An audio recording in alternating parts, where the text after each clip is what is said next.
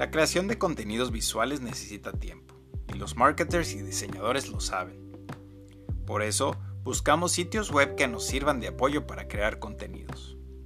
No hay una solución perfecta, y los contenidos originales creados por los propios artistas pueden estar fuera de los presupuestos de la gente. O también los equipos de marketing tienen que lidiar con presupuestos limitados que la creación de contenidos sorprendentes parece ser una misión imposible. Es por ello que es a veces necesario buscar alternativas creativas que den una solución más rápida y accesible a estos retos. Las opciones que he mencionado es el uso de Envato Elements y plataformas similares para crear contenido visual. Desde Storyblocks pasando por Shutterstock hasta FreePic, estas han sido soluciones para acceder a activos digitales. Pero ahora comparo Envato Elements con Canva y Placeit. ¿Para quién está destinado ser Envato Elements cuando lo comparas con Canva o Placeit? Envato lanzó Placeit como su solución creativa online, donde se supone que es más fácil utilizar los diferentes activos que posee Envato.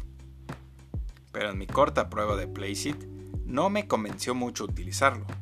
Esto exclusivamente cuando estamos hablando de crear contenidos directamente desde una herramienta online. Si pienso entre Canva o Placeit, la herramienta más conocida por los no diseñadores tiene las de ganar.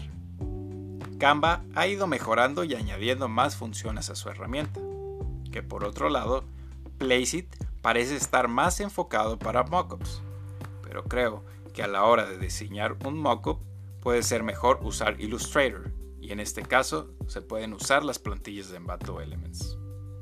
Entonces, ¿cuáles de esas plataformas son las mejores para la creación de contenidos para los no diseñadores? Bueno, la respuesta rápida y real es Canva. Incluso Canva está añadiendo plantillas de video que podrían ser una buena y fácil solución. Así que en resumen, evita Placeit, apuesta por Canva, esto si no eres experto en video o diseño, y utiliza Envato Elements si quieres ahorrar costos y eres un usuario intermedio del paquete de Adobe. Para conocer un poco más acerca de Envato Elements, visita mi sitio web en barrasacarlos.com. Gracias por escuchar.